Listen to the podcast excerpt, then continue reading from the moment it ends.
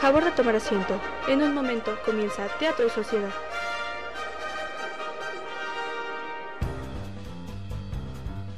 Muy buenos días a todos nuestros radioescuchas.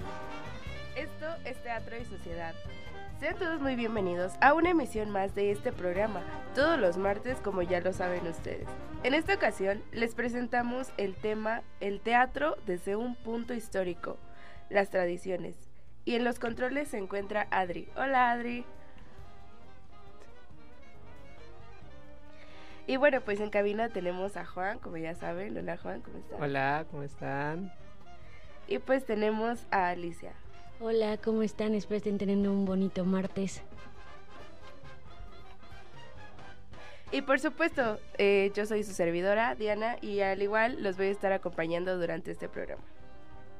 Y bueno, como ya lo habían comentado, es- esta ocasión vamos a presentar el tema de las tradiciones. ¿Y qué les parece si comenzamos, no? Para empezar a to- tocar este tema que puede ser hasta cierto punto extenso, ¿no?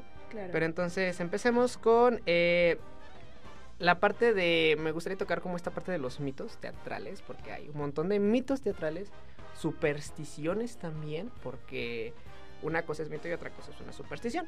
Entonces, eh, ¿qué, qué supersticiones tú conoces de, del teatro, Ali? Yo la verdad es que sí conozco varias. A mí la que, una de las que más me impacta, bueno, no sé si ustedes han escuchado de la obra de Macbeth y es de William Shakespeare y se considera una obra maldita porque se dice que Shakespeare utilizaba este utiliza, bueno, la historia va girada a brujería y ese tipo de cuestiones. Entonces se dice que Shakespeare utilizó este rituales y este, embrujos reales y por eso se considera una obra maldita y desde el estreno, desde su fecha de estreno tuvo muchas, este, muchas cosas misteriosas, al grado de que Shakespeare tuvo que ser la primera persona que personificó a Macbeth, ya que el actor que lo, lo iba a interpretar en ese entonces, este tuvo un, no recuerdo bien si fue un accidente o falleció ese, ese, ese mismo día, y de ahí en, de ahí en fuera se considera que es una obra maldita y de hecho a mí sí me ha tocado con personas que se dedican al teatro que este que sus profesores o personas que son allegados a, a ellos este han realizado esta obra y no la han podido llevar a cabo porque o algo le, le pasa al director o algo le pasa al actor una de las directoras de una de mis amigas este se fracturó el día que iban a estrenar Macbeth entonces se considera como esa es como la que a mí más la mía la mía este me llama más este la atención No, pues sí. eh, es que es como algo raro saber como ciertas cosas que... A lo mejor, bueno, yo todavía soy de no creer en las supersticiones e inclusive hasta retarlas, pero luego hay veces que sí hay algunas que me causan como ñañaras, por decirlo así. Por ejemplo, eh, el clásico Buena Suerte, horrible desear suerte en, una, en un estreno de, un- de una obra de teatro, porque pues se dice, ¿no? Que a lo mejor algo puede salir mal, algo puede que te pase, entonces está como medio uh, tétrico, ¿no? Y hablando de estas supersticiones, también está, por ejemplo, la de arrojar los claveles, ¿no? Entonces, ¿tú, tú, tú qué sabes ahí de los claveles, Ali? Pues yo así, así como tal, pues se supone que en la antigüedad, bueno, todo esto queremos aclarar que viene desde, desde los inicios del teatro, Sí, que es, por ejemplo, cuando, pues por lo general a los artistas o a los talentos que participan en obras teatrales se les contrata por temporada. Entonces, si el empresario o la persona encargada de la obra de teatro les regalaba rosas al, al talento, pues eh, significaba que iba a seguir conservando su, su trabajo para una siguiente temporada. Ajá. Pero si le regalaban claveles significaba que ya, Ya, vaya, fuera, adiós. Es una bye. manera muy sutil de decirle, pues muchas gracias, despedido. estuvo muy padre tu participación, pero pues ya hasta aquí y pues este, es, ese es básicamente así. Es que si le quieren regalar rosas o, o un ramo de flores a alguien, pues que sean preferentemente rosas, porque significa que va a tener mucha, mucha este mierda, por así decirlo, en, en, el, en, el, en el teatro y en las temporadas y que puede y que va a conservar su trabajo. Es muy, es una superstición como de las más básicas. Claro. Y bueno, pues ahora pasaremos a esta canción llamada Some Things Never Change de Frozen 2. Algunas cosas nunca cambian, en español o también conocida como Desde el Corazón. Disfrútenla.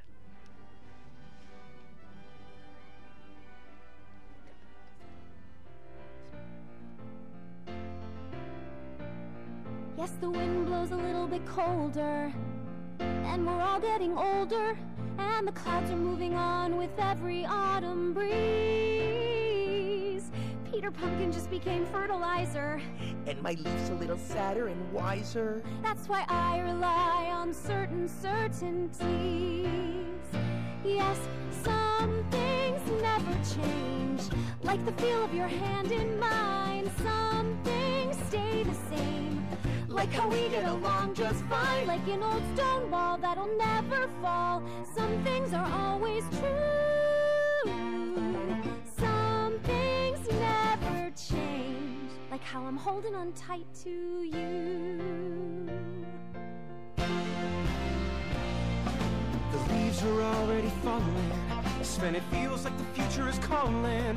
Are you telling me tonight you're gonna get down on one knee? Yeah, but I'm really bad at planning these things out. Like candlelight and pulling of rings out. Maybe you should leave all the romantic stuff to me. Yeah, some things never change. Like the love that I feel for her. Some things stay the same. Like how reindeers are easy. Estás escuchando Bulbo Radio Experimental, el mundo sonoro de las ideas. Right? Some things never change. Sven, the pressure is all on you.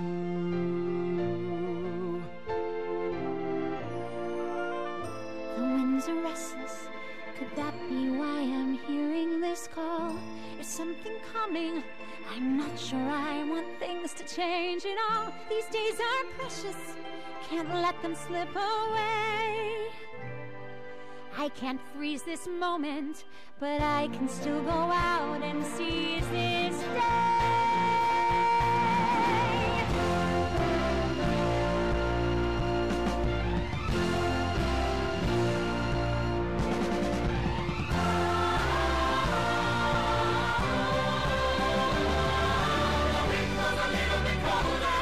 And you all look a little bit older.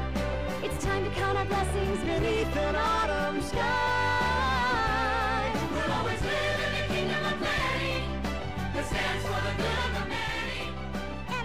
you the flag of their down.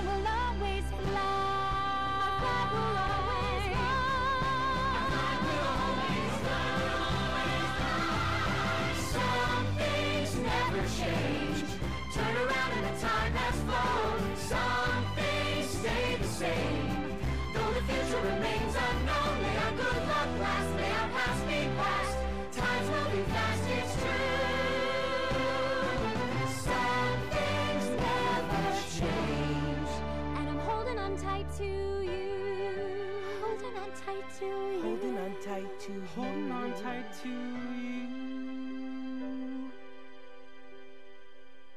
I'm holding on tight to you.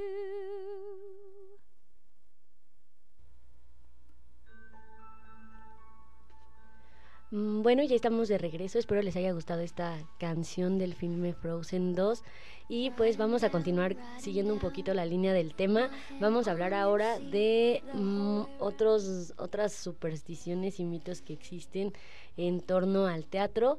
Y otro de los, bueno, no sé si ustedes habían escuchado de este del tema de los silbidos en, Uy, en sí. teatro. Sí, es claro. algo bien como medio medio rari- rarillo ahí, pero el punto es que antes las indicaciones en, en teatro en vez de no sé de, de que hubiera como pues como antes no existía como toda la tecnología de que con la que ahora contamos de que ya te puedes comunicar de un lado para allá y ya es un ya es más fácil antes se tenía que silbar.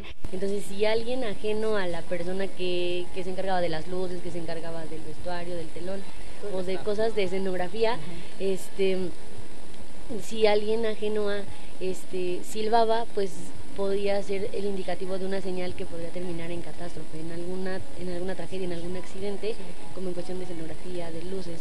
Entonces pues tenían que ser muy cuidadosos en cuestión de los silbidos. Por lo general casi no se marcaban silbidos en los guiones porque precisamente había mucho este conflicto en cuestión de, de las indicaciones y podía terminar en, en un accidente este en un accidente medio medio tétrico. Sí, es que pues efectivamente, ¿no? O sea, hay que entender estas cuestiones, pero ahora como seguir con esas eh, cosas a mí sí como, ah, me da cosa por decirlo así, pero igual es como, vamos a ver si se pueden desmentir, ¿no? Pero es como tener un, una compañía que esté como súper kamikaze de hoy vamos a comprobar de que, por ejemplo, también tener una luz encendida, ¿no?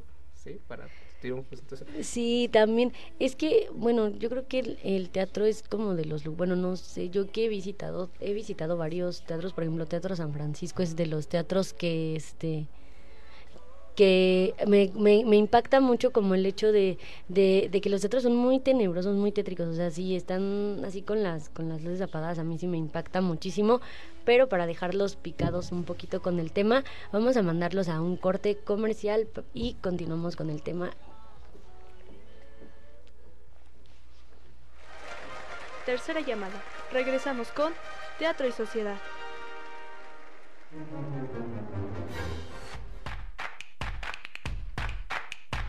Nos interesa conocer tu opinión. Síguenos en nuestras redes sociales. Facebook, Bulbo Radio Experimental. Twitter e Instagram, arroba Bulbo Radio UAEH.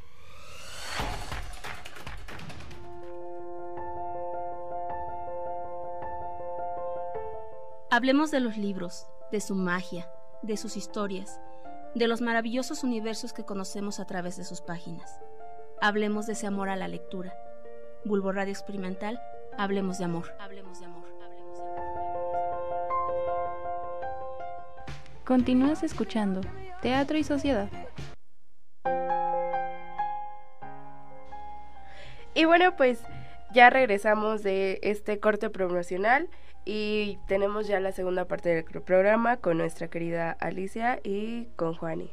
Claro, y este, pues, como mencionabas antes, es como súper impactante, algo tétrico el ver un, un teatro completamente apagado, pero eh, no hay que hablar solamente ahorita ya de, de cosas como te vas a morir si pasas esto o te va a pasar. No, ya, hay que hablar un poquito más de, hay que darles un poquito más de sazón a esta cosa, algo más alegre. Y pues hablando de, de tradiciones, no solamente hay tradiciones con respecto a eh, cómo ha evolucionado la superstición o lo que se vive dentro de un teatro, sino también hay que retomar esta parte de las tradiciones adaptadas a el teatro o que son como un teatro. Por ejemplo, eh, muchos carnavales, festivales que se hacen aquí en México tienen que ver con esta parte de, de la actuación, porque eso es una, una actuación, ¿no? Y no solo aquí en México, sino también en alrededor del mundo. A mí lo que me encanta, por ejemplo, es el carnaval de Río de Janeiro. A mí me encanta ese carnaval porque grandes. es puff, Sí, enorme, enorme. exactamente, ¿no? Y eh, se la viven eh, actuando. ¿Por qué? Porque a lo mejor este yo cuando veo eso me pienso luego luego en la película que inclusive podría sonar como un poquito cliché, la de Río. Sí, O sea, ver cómo, por ejemplo, eh, la, la doctora de Tulio termina siendo una bailarina, ¿no? Sí. Es una parte de cómo puede ser cualquier cosa en cualquier lado. Obviamente siguiendo, por ejemplo, también este principio lógico supremo. No puede ser dos cosas al mismo tiempo y en el mismo lugar. Pero eso no significa que no pueda ser más de una cosa.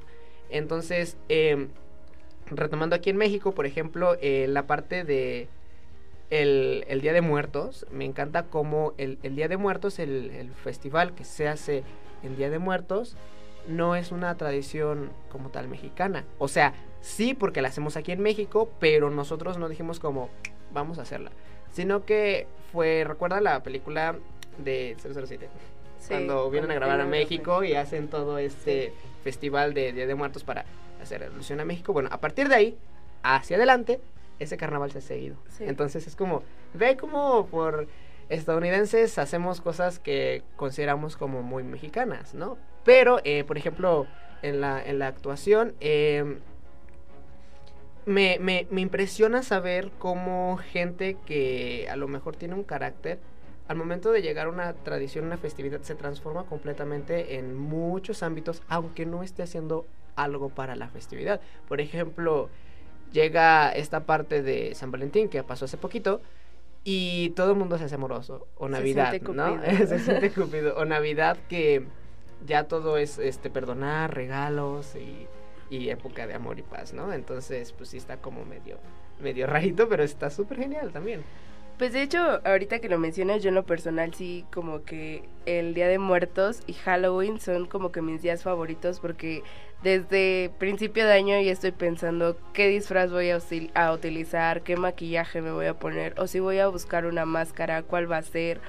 Entonces yo creo que, mm, como tú dices, yo creo que todas las tradiciones tienen como que esa parte de la cual nos cambian y nos motivan y sobre todo nos incitan a querer seguirlas, aunque nosotros les hagamos adaptaciones diferentes. Y como tú lo dices, un claro ejemplo es la película de Río, porque pues ella era doctora, o sea, ni siquiera imaginó que iba a bailar un día en, en este en un carnaval de Río. O quizás sí. O quizás sí, quién sabe.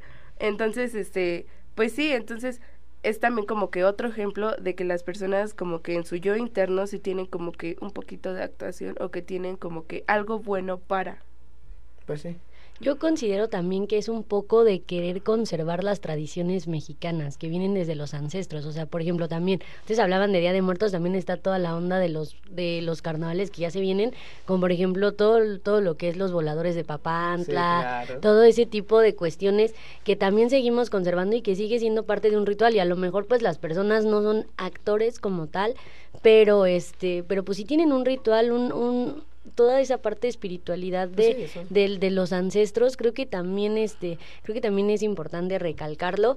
Y también el, el hecho de que a, a mí sí me impresiona mucho que, que dejemos un poco de lado estas tradiciones este mexicanas y que muchas veces critiquemos este tipo este tipo de cosas muchas veces como mexicanos, cuando deberíamos yo creo que de arroparlo, ¿por qué? Porque es parte de la historia y considero que México es uno de los países que sigue conservando sus tradiciones ancestrales y su cultura indígena. Entonces, sí es importante que, que tengamos este sensibilización ante estos temas y no critiquemos y mejor nos acerquemos a los lugares donde se hacen este tipo de prácticas y pues aprendamos también un poquito a seguir conservando este tipo de, de, rituales, de, de todo este tipo de, de espectáculos que la verdad son muy padres. Sí, claro, ¿no? Y, pero, como dices, no, o sea, sí es uno, yo también considero que es uno de los que más conservan sus tradiciones, pero lo malo es que no se les da mucho apoyo. O sea, por ejemplo, dices tú, no vienes lo de los voladores de Papantla. Bueno, ahorita porque, no sé, ahorita quizá ya mucha gente dice como, vamos a ir a, ver a los voladores de Papantla, ¿no? Pero, por ejemplo, la Guelaguetza también ya es un, uno que está todo el tiempo, todo el año, todo el año está la Guelaguetza, pero, eh, pues, no todos pueden ir todo el año a la Guelaguetza, o por ejemplo, aquí en Hidalgo se hace una fiesta que tiene que ver con media risa porque son naranjas, o sea, hacen una como guerra de naranjas y es como está, está. Pero también, por ejemplo, aquí en Hidalgo tenemos eh, a mí el baile más tradicional que a mí me encanta es uno de listones que es similar a a los que se hacen en este en otros estados de diferente manera, en el cual pues consiste en que se dividen hombres y mujeres y entonces ponen un, un palo lo suficientemente alto con un montón de listones y empiezan a, a bailar como alrededor de, de ellos y empiezan a hacer esta, esta parte. Pero sí, como dices tú, hay que conservar esta parte de los rituales porque es algo que no solamente nos define como mexicanos, sino nos define como cultura. Porque digo, con o sin tradiciones, mientras estés en el país de México y hayas nacido aquí o tus papás sean, entonces seas como ante la ley mexicano, pues no significa que por eso ya tengas o no tengas cultura. Es, yo considero que es algo muy diferente el ser mexicano al ser con parte de la cultura mexicana, porque hay mucha gente que viene de otros países y adopta esta cultura, y entonces lo podemos considerar como un hermano o un mexicano más, aunque no esté quizá eh, registrado como mexicano tal, ¿no? Legalmente, pero adopta la cultura mexicana, y eso es lo que también, no solamente en México, sino alrededor del mundo se tiene que, que remarcar, ¿no? Que todo el tiempo estamos actuando pero que también tenemos que guardar esta parte de lo que nosotros conservamos de nuestra propia cultura, de nuestro país de procedencia e inclusive también asimilar otras culturas que nos gusten para que pues se siga difundiendo esta parte de, de los rituales como tal originarios de ese lugar. Exacto, y como tú lo dices, o sea, es, es como que también increíble, pero al mismo tiempo demasiado triste que otras personas de otros países adapten las culturas mexicanas y los mexicanos no puedan hacerlo, o sea, que se sientan como que digan, ay, ¿para qué voy a ir a ver a los voladores? O ¿para qué voy a ir a la guelaguetza? O sea, hace un buen de calor.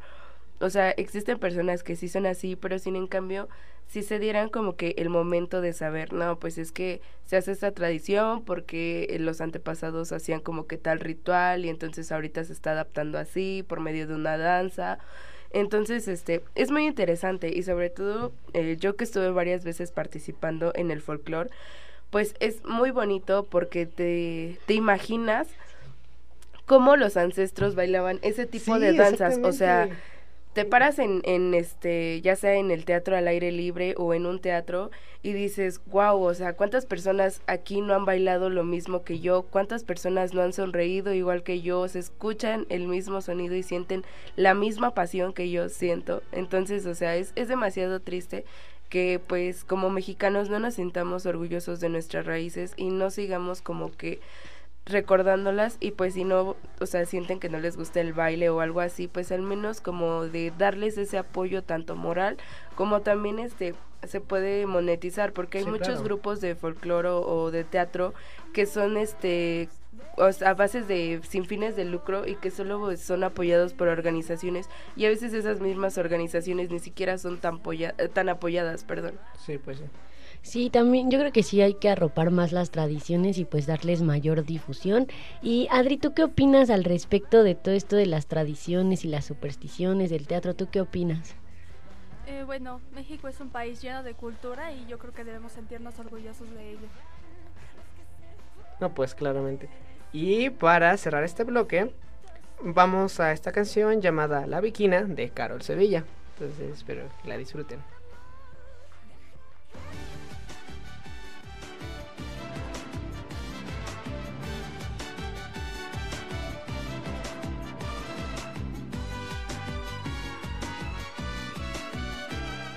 Estás escuchando Bulbo Radio Experimental, el mundo sonoro de las ideas.